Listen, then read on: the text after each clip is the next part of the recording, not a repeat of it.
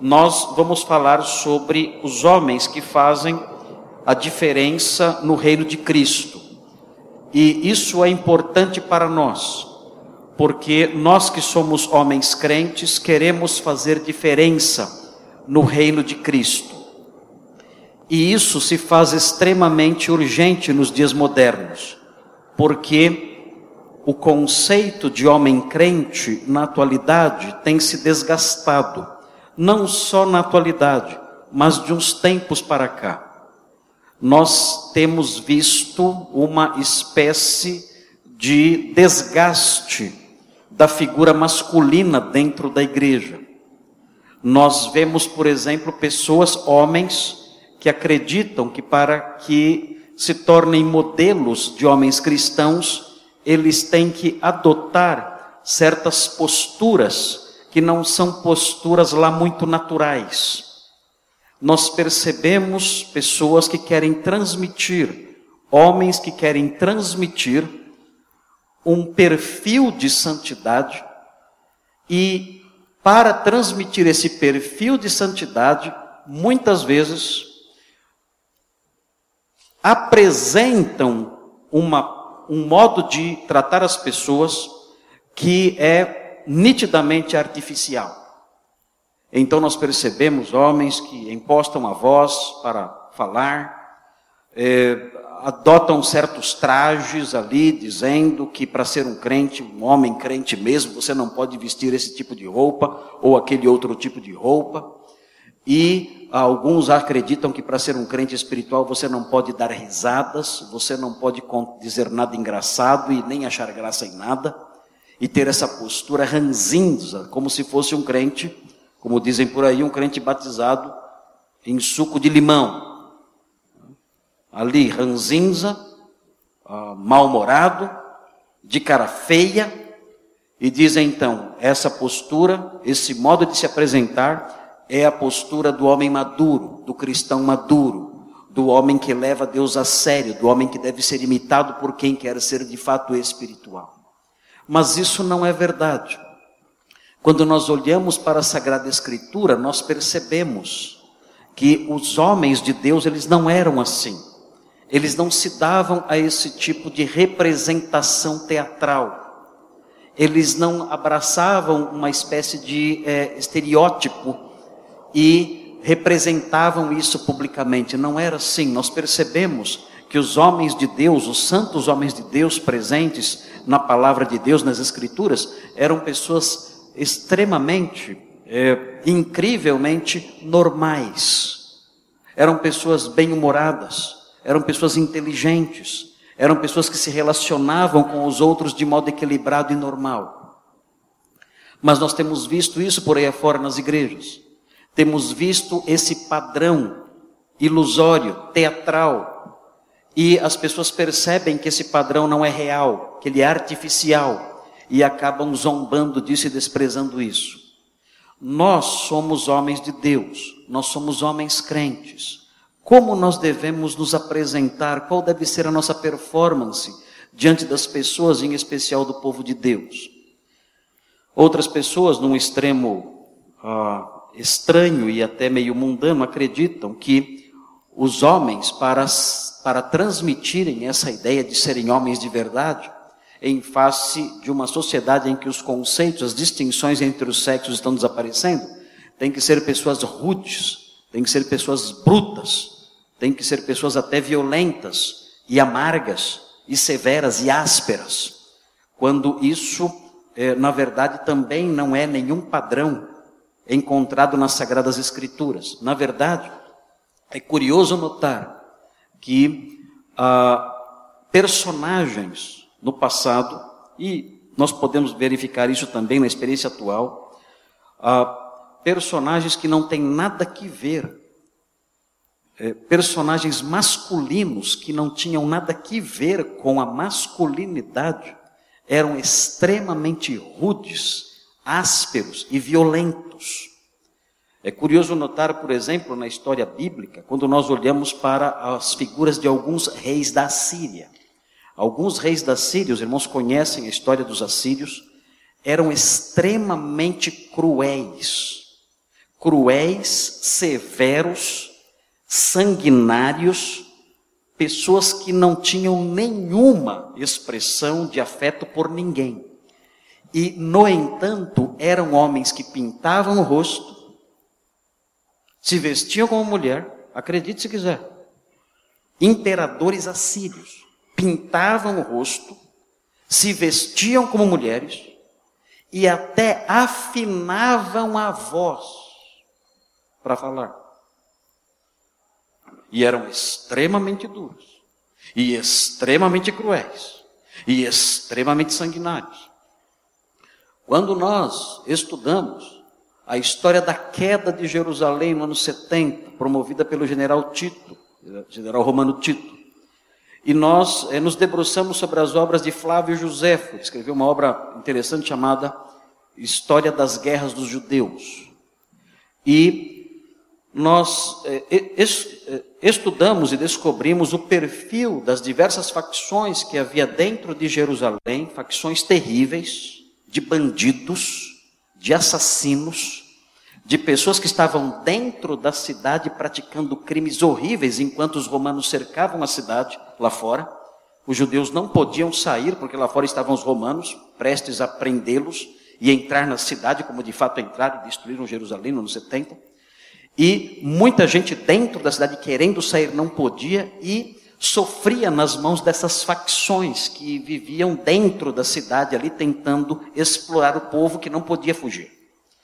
E Flávio Josefo diz que alguns líderes dessas facções eram homens que pintavam o rosto também. Pintavam o rosto, se vestiam como mulheres, eram travestis. Alguns líderes das facções judaicas que se levantavam contra Roma e que se levantavam contra o próprio povo dentro de Jerusalém, eram travestis. Se vestiam como mulheres, pintavam o rosto, ajeitavam os cabelos como mulheres, falavam como mulheres e andavam com punhais matando as pessoas por aí fora. Nós não podemos associar masculinidade à violência. Nós não podemos associar masculinidade à rudeza a frieza, a falta de sentimentos. Nós não podemos fazer isso porque a Bíblia não ensina isso. E a própria história e os dias atuais mostram que isso não é verdade. Que muitas pessoas, muitos homens que não têm nada que ver com perfil nenhum de masculinidade, eram extremamente cruéis, extremamente rudes, extremamente sanguinários. Como então nós podemos encontrar na Sagrada Escritura modelos para nós? Modelos de pessoas que fazem diferença, que fizeram diferença e que, e que uh, se nós imitarmos, faremos diferença também. Bom, eu quero compartilhar com vocês nesta noite, na nossa reunião aqui de homens, no nosso congresso aqui, nessa parte que é reservada somente aos homens, eu quero falar para vocês, com vocês, acerca de um personagem especial que é mencionado em Gálatas 2. Observe o texto de Gálatas 2 e veja aqui um indício de alguém que era modelo.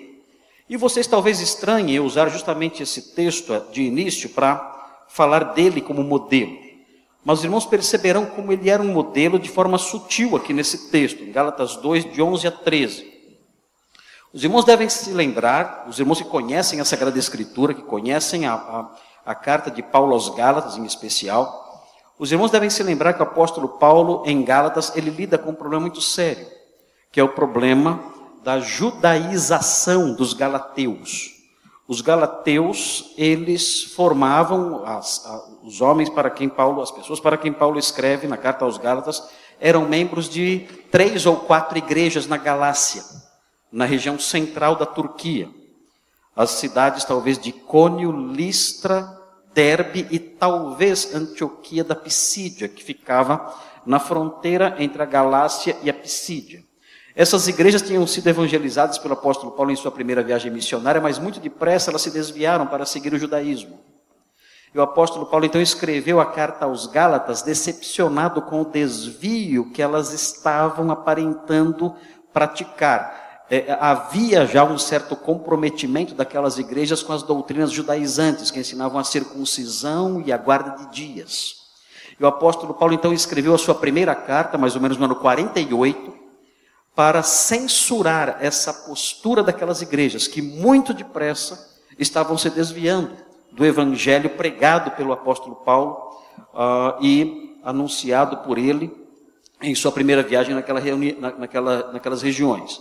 E ele narra, ele diz que, para fortalecer o seu argumento acerca da, da, da falsidade da proposta judaizante de sujeição do crente à lei mosaica, especialmente no que diz respeito à circuncisão e, e uso de certos alimentos e guarda de dias, ele diz que o apóstolo Pedro cometeu uma falha.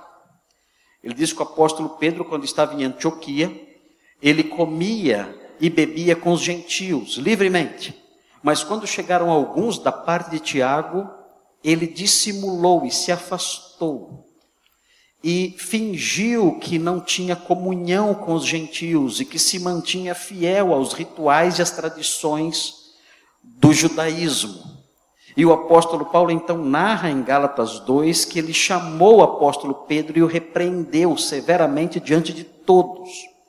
E vejam o que ele diz no, nos versículos 11 a 13. Ele diz o seguinte: Quando, porém, Gálatas 2, de 11 a 13, Diz assim: Quando, porém, Cefas chegou a Antioquia, eu enfrentei abertamente, pois merecia ser repreendido. Estou lendo aqui na, na versão Almeida, século 21.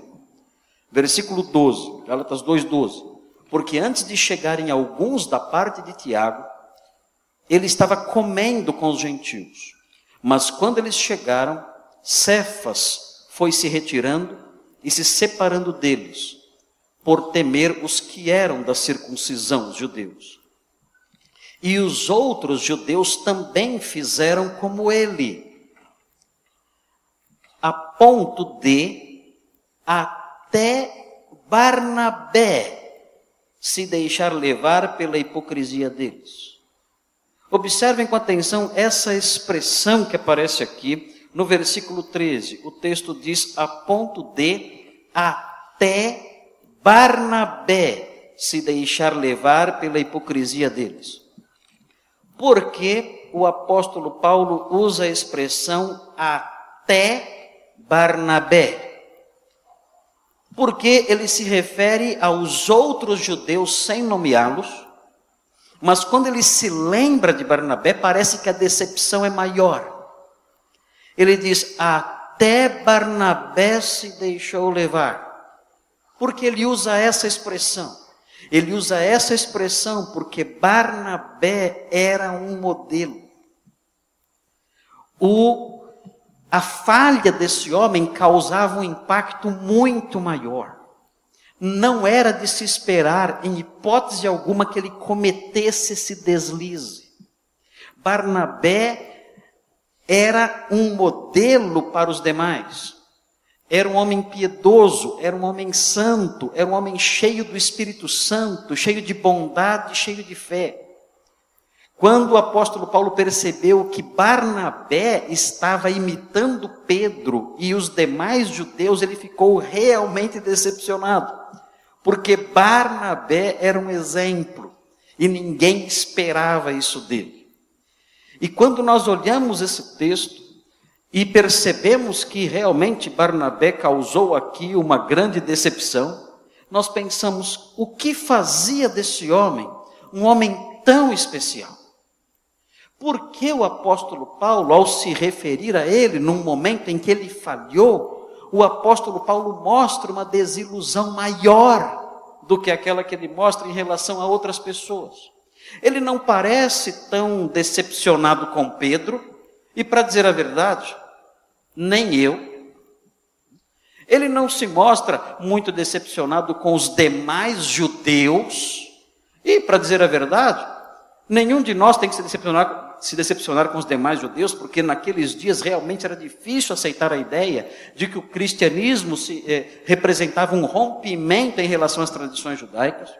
Mas quando ele menciona Barnabé, ele mostra uma imensa decepção até você, Barnabé. Por que ele não mostra essa desilusão tão grande em relação a Pedro? Não mostra essa desilusão tão grande em relação aos judeus em geral? e mostra essa desilusão tão grande em relação a Barnabé?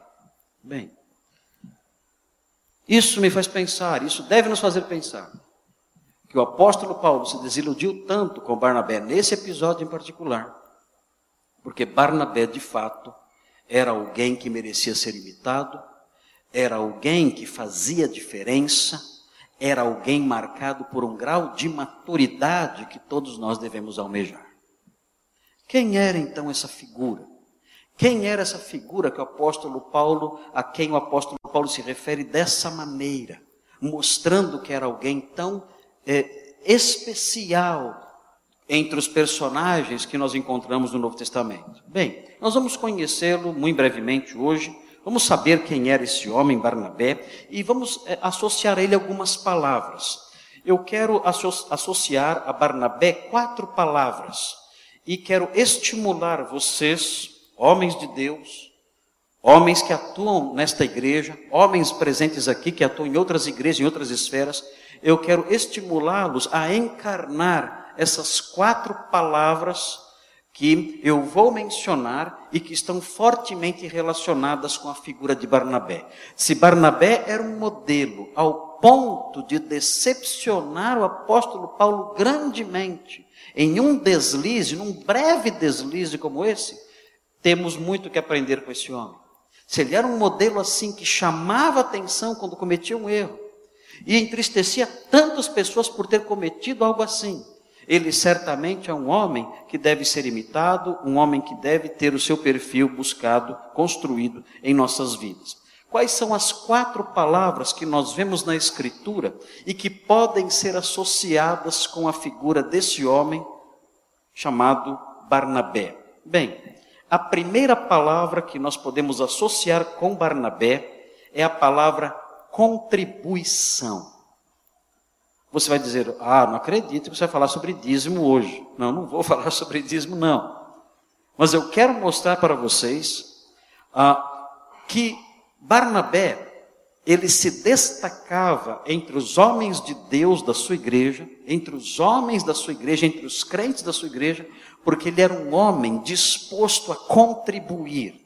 Veja, você já conhece a história, observe o capítulo 4 de Atos dos Apóstolos. Abra sua Bíblia e acompanhe os versículos que eu vou ler aqui, são dois versículos apenas, Atos, no capítulo 4, você deve conhecer, todo mundo conhece bem, a história de Ananias e Safira. Você, é, quando lê a, história de Ananias e Safira, você vê no capítulo 5, logo no comecinho, você pode ver aí. O versículo é, 1 do capítulo 5 começa assim: Mas certo homem, note, eu não sei é, como está aí na sua tradução, se está porém, contudo, todavia, na minha tradução está mas, certo homem. Há outras traduções diferentes em que esse mas também aparece. Esse mas que aparece aí no capítulo 5, no primeiro versículo, não está aí por acaso. Esse mas que está aí, ele tem por objetivo criar um contraste entre o que vai ser narrado e o que foi dito anteriormente. E o que vai ser narrado? Vai ser narrada a história de Ananias e sua esposa Safira. Se os irmãos lerem a história de Ananias e de sua esposa Safira, saberão que eles tentaram enganar e mentir para a igreja no campo da contribuição. Naqueles dias, em Jerusalém, os crentes vendiam as suas propriedades e entregavam tudo aos apóstolos. Mas isso era algo voluntário, livre, aberto, espontâneo. Ninguém era obrigado a fazer isso.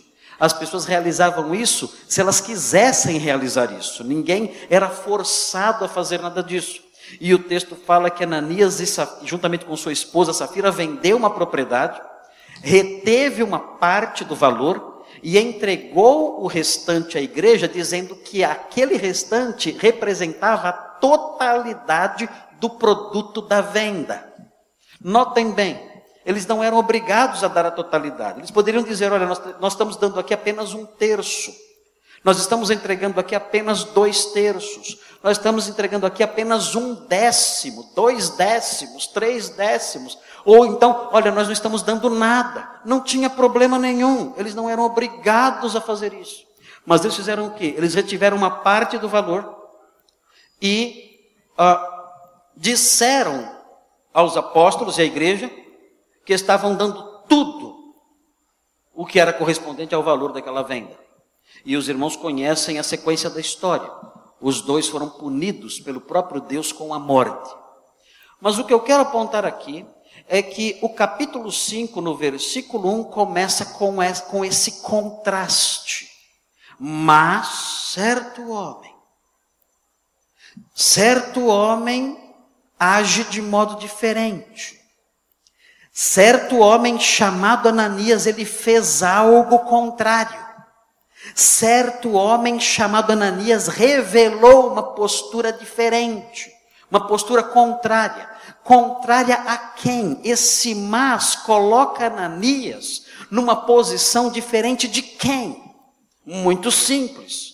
Se você olhar o capítulo 4 e ver os versículos 36 e 37, você vai ver com quem Ananias está sendo contrastado. Ananias está sendo contrastado com uma figura que aparece nos versículos 36 e 37 do capítulo 4. Vejam quem é. O texto diz: Então José, a quem os apóstolos chamavam Barnabé, que quer dizer filho da consolação, ele recebeu esse apelido. Aqui nós temos uma qualidade de Barnabé. O nome dele era José, chamado de Barnabé, filho da consolação. O texto aqui, a expressão significa alguém que é conselheiro, alguém que é admoestador, alguém que anima, que exorta, que consola. Barnabé era assim. Ele recebeu esse apelido.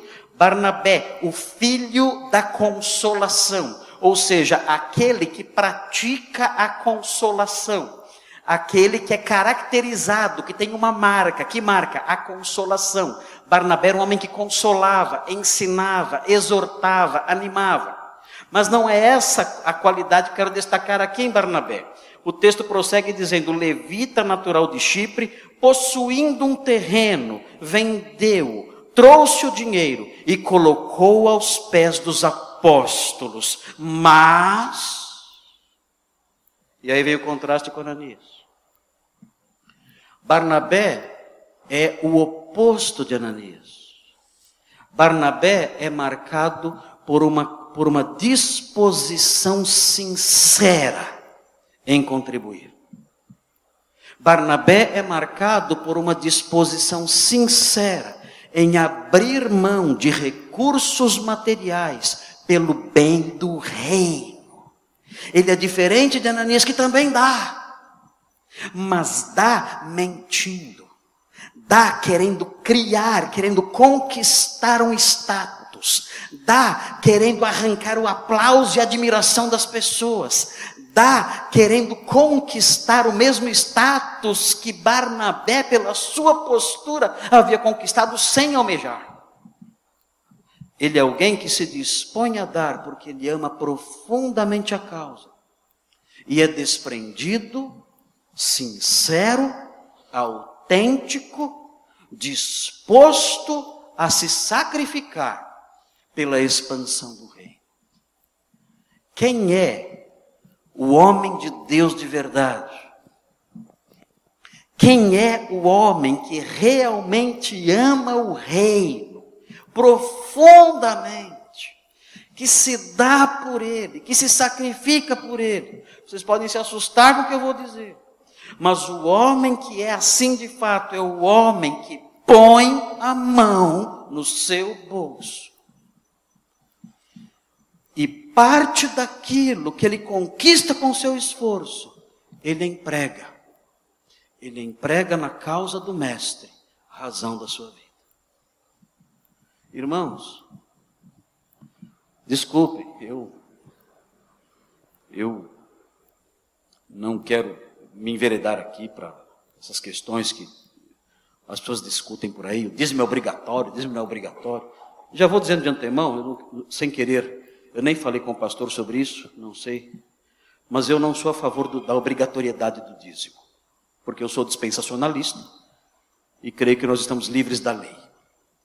Se eu fosse aliancista, então o dízimo seria obrigatório, que não desse o dízimo deveria ser apedrejado.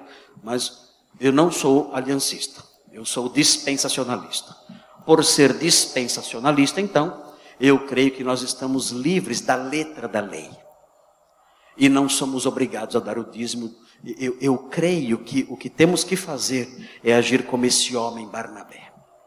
Nós devemos ser homens de Deus de verdade, exemplos de homens de Deus, homens que estão em contraste com Ananias e Safira, homens que são o oposto de Ananias e Safira, que também dão, mas homens que, que entregam, que uh, se sacrificam pela causa de modo espontâneo, alegre, sem constrangimentos, com generosidade e sem querer ser aplaudidos por isso.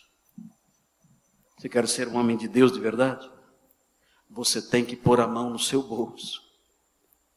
Porque colocar a mão no seu bolso será uma expressão de onde está o seu coração. Ninguém deve fazer isso como é pregado por aí afora, né? Para prosperar, para ser abençoado, ficar rico, nada disso. Mas o que nós aprendemos quando olhamos a palavra de Deus é que os homens realmente espirituais, eles honram, aos, eles honram ao Senhor com as primícias do que Deus lhes deu. Existe uma conexão entre o uso que o homem faz do dinheiro e o tipo de coração que ele tem.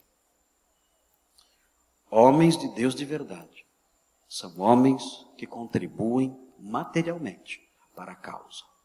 Não prego a teologia da prosperidade, longe disso. Na minha opinião, essa teologia nasceu no inferno, no coração do diabo.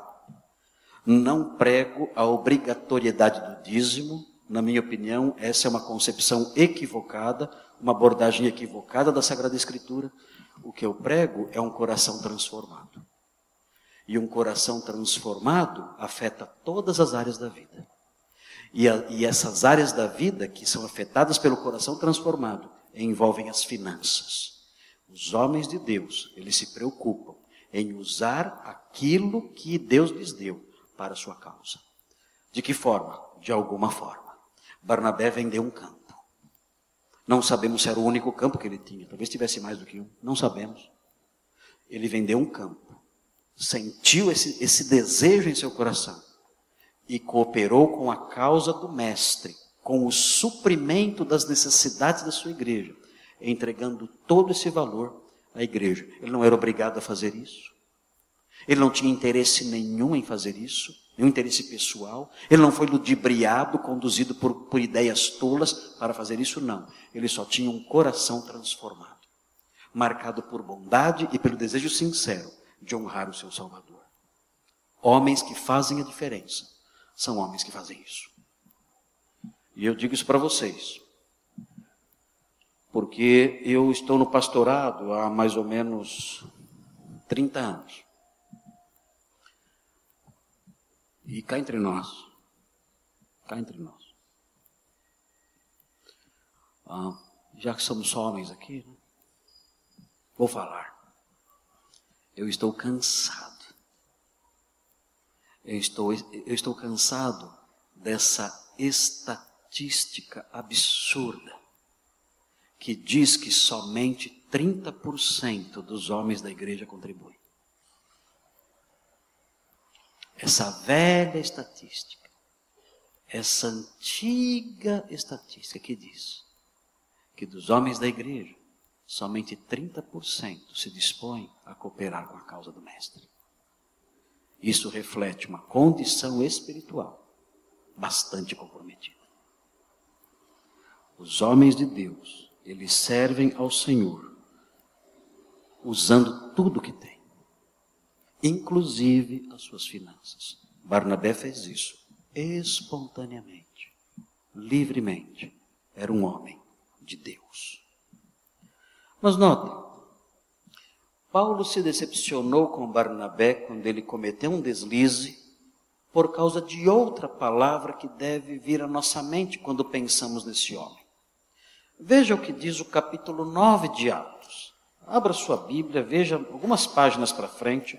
Você encontra no capítulo 9 uma outra postura de Barnabé que, é, quando analisada, pode ser associada com a palavra amparo.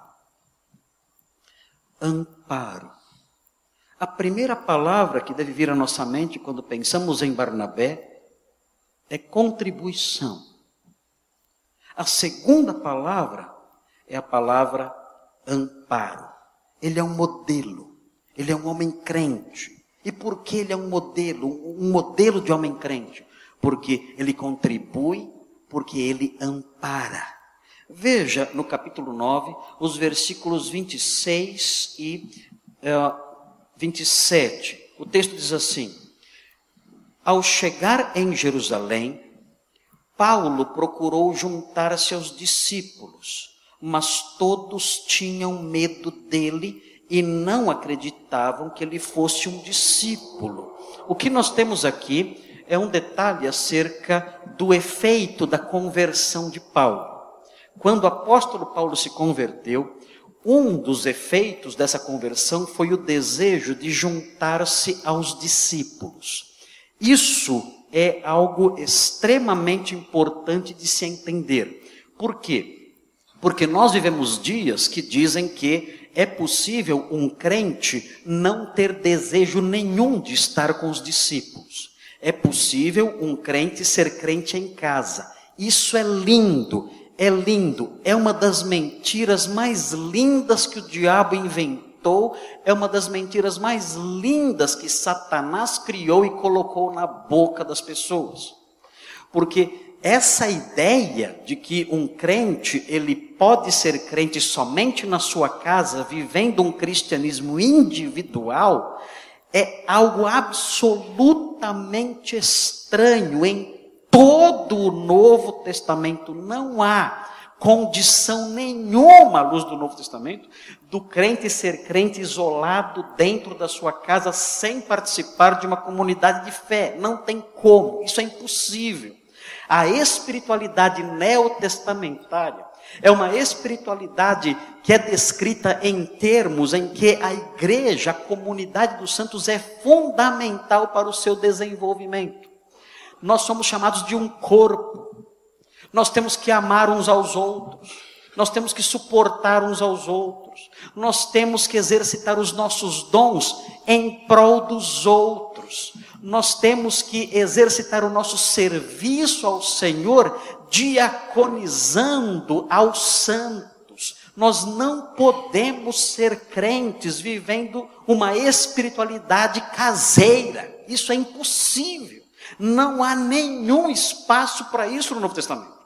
E a Bíblia mostra que o convertido ele não é assim e nem quer ser assim. O apóstolo Paulo, quando se converteu, o texto diz que ele procurou juntar-se aos discípulos. Mas os discípulos, diz o versículo 26, tinham medo dele e não acreditavam que ele fosse de fato um discípulo e evitavam. O apóstolo Paulo tinha todas as razões do mundo para nunca mais procurar os irmãos. Eu fui àquela igreja e fui desprezado. Eu fui àquela igreja e ninguém ligou para mim. Eu fui àquela igreja e não me deram atenção. Eu fui àquela igreja e os irmãos me evitaram. O apóstolo Paulo tinha todas as razões do mundo para criar essas desculpas. Mas ele queria estar com os irmãos. Os irmãos tinham medo. E, claro, acho que todos nós teríamos medo disso. Todos nós teríamos medo dele. Certamente, ele, ele foi um assassino. O apóstolo Paulo foi extremamente cruel com os cristãos. Um dos personagens da história da igreja mais cruéis contra os nossos irmãos do passado. Dificilmente nós conseguimos encontrar na história do cristianismo um perseguidor tão voraz, tão cruel, tão perverso quanto foi Saulo de Tarso. As pessoas tinham pavor dele. Ele entrava nas casas e arrastava homens, mulheres, velhos, jovens, arrastava-os todos para serem julgados e dava o seu voto a favor da punição máxima aos cristãos, contra os cristãos. As pessoas morriam de medo dele e com razão evitavam. Mas notem o que acontece. O texto diz no versículo 27.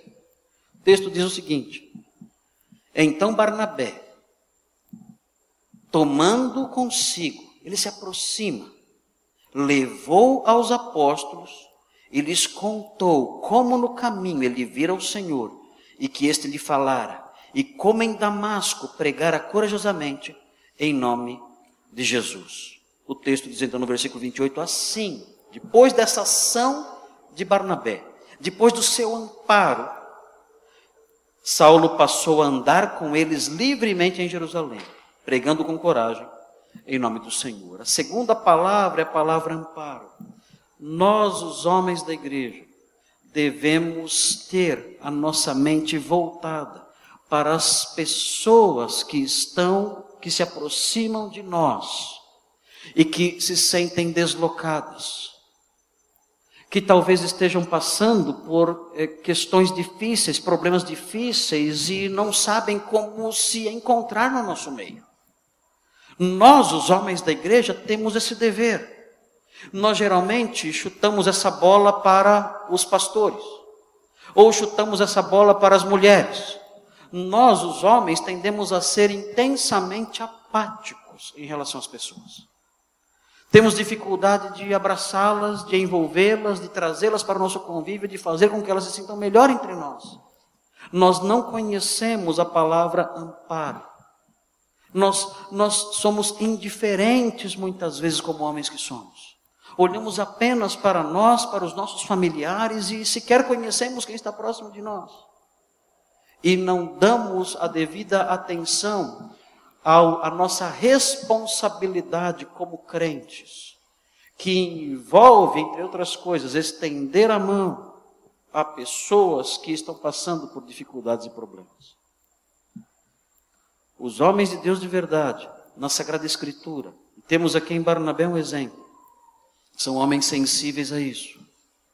São homens que refletem, que praticam esse tipo de amparo, que se aproximam das pessoas e as acolhem. Eu me lembro, quando eu era jovenzinho, eu era apenas um adolescente, tinha 12 anos de idade. Eu era de uma igreja muito pequena. E a minha mãe é, disse o seguinte para mim: Ô Marcos, você tem que sair dessa igreja e procurar outra. Porque a nossa igreja é uma igreja muito fraca. E você não vai aprender nada aqui. Nós não podemos sair dessa igreja agora porque precisamos dar algum apoio, mas você deveria procurar outra igreja para você receber uma, um alimento mais sólido. Você é muito pequeno ainda. Você é muito jovenzinho ainda. Você precisa de um alimento mais sólido, aprender mais, com pessoas mais preparadas do que as pessoas e os pastores da nossa igreja. E eu comecei a procurar uma igreja então, sozinho. E eu, na época, é, é, pobre, hoje eu não sou mais pobre, eu sou muito pobre, na época era só pobre. Eu tinha uma jaqueta e a minha jaqueta tinha dois lados, um lado vermelho e um lado azul. Então eu usava o lado azul para ir para a escola de segunda a sexta e usava o lado vermelho para ir à igreja aos domingos. Mas era, todo mundo pensava que era duas jaquetas, mas não era. Era uma jaqueta dupla face. E eu então, todos os domingos, comecei a ir numa outra igreja maior, onde havia uma estrutura maior, onde havia reunião de jovens ali, eu ia lá. E eu tive problemas ali, porque, como eu usava só a jaqueta vermelha, os outros jovens, que tinham mais posses do que eu, zombavam de mim. E me colocavam apelidos. E zombavam da minha roupa. E zombavam dos meus sapatos. E especialmente da minha jaqueta. E eu estava ali sozinho. Eu não tinha ali meus pais. Eu não tinha ali meus amigos. Eu não tinha ali as pessoas que me conheciam de perto. Eu não tinha ali pessoas mais próximas de mim. E aqueles jovenzinhos todos, adolescentes, né, zombando o tempo todo de mim. apelidos, risos e, eu, e, e, e coisas desse tipo. E eu ali, naquela igreja, deslocado, totalmente deslocado. Por que eu não saí de lá? Por que eu não chutei tudo e fui embora? Por que eu não abandonei tudo e falei, quer saber? Igreja da minha mãe não dá, essa aqui não dá, eu não quero mais saber, vou para o mundo. Sabe por que eu não fiz isso? Eu não fiz isso porque um senhor já idoso, chamado Miguel, um velhinho, um velhinho, ele se aproximou de mim, seu Miguel Arruba era o nome dele. Chegou para mim, apertou minha mão, ele tinha uma mão forte, quando ele apertou minha mão, quase quebrou minha mão. Ele disse para mim: Eu soube que você toca violão, é verdade? E eu disse: Eu, eu tento tocar, estou querendo aprender. Ele falou: Eu quero convidar você. Nós temos uma orquestra aqui na igreja. E eu quero que você toque na orquestra comigo. Mas eu? Eu, eu não sou ninguém. Eu não, eu não sei nem tocar direito. Eu quero você na minha orquestra. Eu dirijo essa orquestra. Eu sou o maestro da orquestra. E eu quero você conosco aqui. Você vai nos ajudar. E você vai estar envolvido aqui conosco. E você vai cooperar conosco aqui. E você vai melhor, e você vai crescer mais aprendendo conosco. E você estará integrado aqui conosco enquanto você participa dessa orquestra. Naquele momento eu me senti o jovem mais importante do mundo. Ele percebeu, aquele homem, aquele senhor, ele percebeu que eu era um garoto abandonado ali. Que eu era um jovenzinho ali, esquecido e desprezado pelos outros. Ele se aproximou de mim e mostrou todo apreço, amparo, e me acolheu e me inseriu lá na sua orquestra. Eu nunca toquei nada, ficava só batendo lá no violão. O tempo não tocava nada, horrível, eu tocando ali naquela orquestra. Mas ele me acolheu, aquele homem. E quando eu faltava, ele se aproximava e dizia: Eu não vi você domingo, está tudo bem com você? Você não veio à igreja domingo passado? Está tudo bem? Na sua família está tudo bem? Como estão as coisas na sua vida, na sua casa, na sua família? Está tudo certo? E ele mostrava esse apreço, essa amizade que os jovenzinhos da minha idade não mostravam. Talvez eu não tenha me desviado naquele tempo, ido para o mundo, por causa de um homenzinho lá da igreja um velhinho lá da igreja, que se aproximou de mim, o menino mais desprezado ali, e mostrou amparo. Ele já está morto esse homem, já faleceu faz tempo. Ele nunca soube a importância que ele teve na minha vida com esses gestos. Ele nunca soube a importância que ele teve para a minha história ao mostrar apreço, sensibilidade e amparo. Homens, precisamos desenvolver essas coisas. Precisamos ser homens que contribuem. Precisamos ser homens que amparam. Há mais uma palavra que eu quero apontar para vocês. Essa palavra, ela pode ser extraída do texto de Atos, no capítulo 11. Veja aí no livro de Atos, no capítulo 11, nós temos mais uma palavra que eu quero apontar para vocês, a partir do versículo 22, Atos 11, 22. O texto diz assim: Atos 11, versículos 22, eu vou ler até o versículo 26. Diz assim: quando a notícia sobre essas coisas chegou aos ouvidos da igreja em Jerusalém, enviaram Barnabé a Antioquia. Notem que são essas coisas. É a conversão dos gentios em Antioquia, na Síria. Ah, o evangelho se espalhou depois da perseguição desencadeada após a morte de Estevão e chegou até Antioquia, na Síria. E cristãos começaram a surgir lá. E uma igreja foi se formando ali. Então, os crentes de Jerusalém, a liderança de Jerusalém, enviou Barnabé a Antioquia. Veja o que ele faz. Ali chegando, Barnabé alegrou-se ao ver a graça de Deus e exortava, ele era o filho da exortação, e exortava a todos a perseverarem no Senhor com firmeza de coração. Por que ele fazia isso? Porque ele se alegrou ao ver a graça de Deus ali. Porque ele exortava os irmãos a serem firmes. Porque era um homem bom, cheio do Espírito Santo, ou seja, controlado pelo Espírito Santo, que é o sentido dessa expressão, e cheio de fé. E muita gente se uniu ao Senhor. E o texto prossegue: Então Barnabé partiu para Tarso em busca de Saulo. O que ele está mostrando aqui? Ele está, ele está revelando uma percepção especial. Vejam, e ele prossegue: tendo achado, levou-o para Antioquia e durante um ano inteiro reuniram-se naquela igreja e instruíram muita gente. Em Antioquia, os discípulos foram chamados cristãos pela primeira vez. A palavra que eu quero frisar aqui, há muita coisa sobre Barnabé aqui, a alegria dele ao ver a graça, o próprio fato da igreja ter enviado a Antioquia, o fato dele ser bom, cheio de Espírito Santo e de fé, tudo isso, cada um desses itens mostra uma característica especial. Mas o que eu quero apontar aqui em Barnabé é a sua percepção. Ele viu, ele olhou para aquela igreja em formação, ele viu tudo aquilo e ele percebeu que Paulo seria útil ali. Ele percebeu que aquela igreja precisava de um Paulo. Ele percebeu que aquela igreja que estava acabando de se formar, crentes verdadeiros, novos convertidos ali, uma igreja pujante, uma igreja promissora, ele percebeu a necessidade dela, ele teve essa sacada, como dizem por aí, né? teve essa sacada. Ele disse: Esta igreja algo que ajudaria muito essa igreja seria trazer Paulo para cá. E ele foi e trouxe Paulo. E eles ficaram ali durante um ano, ensinando continuamente ali.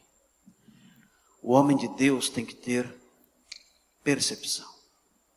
Ele tem que olhar para a igreja e avaliar e dizer: essa igreja precisa disso. Mas ele não chega para o pastor e fala: Pastor, a igreja precisa disso. Não ele, ele trabalha para suprir isso. Essa igreja está passando por essa necessidade. O que eu posso fazer para suprir isso? Na nossa igreja, achei muito bonita a atitude de um, de um irmão nosso ali, algum tempo atrás. Ele percebeu, um casal da nossa igreja percebeu que havia um grupo da nossa igreja que não estava conseguindo se encaixar nem no departamento infantil e nem nos jovens. Não conseguia se encaixar. Era um grupo de cinco ou seis crianças que não eram crianças e que não eram jovens. E eles olharam aquilo e vieram falar comigo, pastor. Nós percebemos esse grupo aqui. Nós queremos trabalhar com esse grupo. Nós podemos? Eu disse: podem. E eles então formaram um grupo de juniores ali. E começaram a trabalhar com esses juniores. E começaram a ensiná-los, a discipulá-los. E faziam passeios com eles. E davam estudos bíblicos para eles. E eles foram crescendo, então, atravessando essa fase difícil entre a infância e a juventude. E eles puderam atravessar essa fase difícil ali, graças a esse casal, graças a esse homem, a essa mulher que tiveram essa percepção, viram, enxergaram a necessidade da igreja e correram ali e supriram e se dispuseram a suprir. E eu dou graças a Deus de forma especial por esse casal porque esse casal fez toda a diferença na, filha, na, na vida da minha filha mais nova, que era uma dessas crianças que estava deslocada ali. E, e, a, e a, minha filha, Sofia, ela, ela, ela foi tão fortemente influenciada por esse casal que hoje ela dá aula para as crianças, lembrando do que fizeram com ela no passado. Percepção. Não é o homem que apenas olha, ah, tem que mudar isso, tem que mudar aquilo. Não, ele tem percepção. Ele percebe o que tem que mudar e ele se dispõe a trabalhar e a mudar. Esse é o homem de Deus. Esse é o homem que nós esperamos. Esse é o homem que nós devemos queremos encontrar nas igrejas. Esse é o homem que devemos ser. Por último, O homem de Deus é um homem envolvido numa missão. Se os irmãos olharem os versículos 27 até o versículo 30, vejam o que diz 27 a 30 de Atos 11. E a última palavra que eu quero destacar aqui é a palavra missão. Naqueles dias, profetas desceram de Jerusalém para Antioquia. Levantando-se um deles, chamado Ágabo, indicou pelo Espírito que haveria uma grande fome em todo o mundo que ocorreu no tempo de Cláudio. Dizem que por volta do ano 46 houve problemas no abastecimento do Egito. O Egito era o celeiro do Império Romano. E por ter problemas de abastecimento no Egito, todo o império padeceu com bastante falta, com muita falta de víveres, de, de, de grãos. E por causa disso, a Palestina padeceu, sofreu muito com essa crise que houve de abastecimento que houve no Egito nos dias de Cláudio, por volta do ano 46. Essa fome veio sobre todo o mundo, e o versículo 29 diz: E os discípulos, cada um conforme suas posses, resolveram enviar ajuda aos irmãos que habitavam na Judéia. E assim fizeram, enviando-a aos presbíteros pelas mãos de Barnabé e Saulo. Nós vemos aqui Barnabé e Saulo realizando um trabalho. Eles vão levar uma oferta aos crentes pobres de Jerusalém que padeciam por causa da fome. Quando nós olhamos o capítulo 12 e olhamos para o versículo 25, nós vemos como o autor de Atos chama esse trabalho. O texto diz: E havendo concluído sua missão, Barnabé e Saulo voltaram de Jerusalém, levando consigo João, também chamado Marcos. O versículo 25, quando diz: E havendo concluído sua missão, usa aqui a palavra diaconia. Barnabé e Saulo cumpriram a sua diaconia, o seu serviço. A palavra que eu quero destacar é a palavra missão, diaconia, serviço, trabalho. O homem de Deus tem que trabalhar, ele tem que diaconizar, ele tem que servir. As, nas igrejas dizem que só as mulheres trabalham, os homens apenas levam as mulheres para os trabalhos delas nas igrejas. Dizem por aí que nas nossas casas são as mulheres que incentivam os filhos a irem à igreja. Nós, de muita má vontade, apenas dirigimos o carro até lá.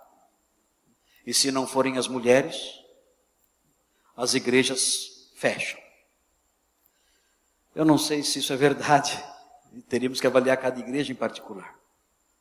Mas a impressão que nós temos quando olhamos alguns homens, quando olhamos alguns homens, é que de fato, se a igreja fosse depender do serviço deles, da diaconia deles, da disposição deles para realizar uma missão, talvez a igreja se fechasse.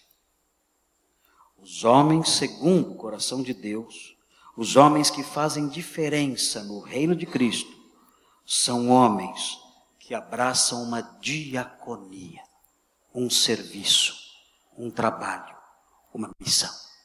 São os homens que se aproximam dos seus líderes e dizem: Olha, eu quero fazer algo aqui, eu quero trabalhar para o reino, me dê algum trabalho, me dê uma missão, me dê uma diaconia. Eu quero diaconizar, eu quero servir aos irmãos, eu quero estar pronto para trabalhar pela igreja. Eu sou um homem de Deus e, como um homem de Deus, eu não quero apenas expressar isso em palavras, eu quero colocar as minhas mãos, os meus pés, os meus membros a serviço dele.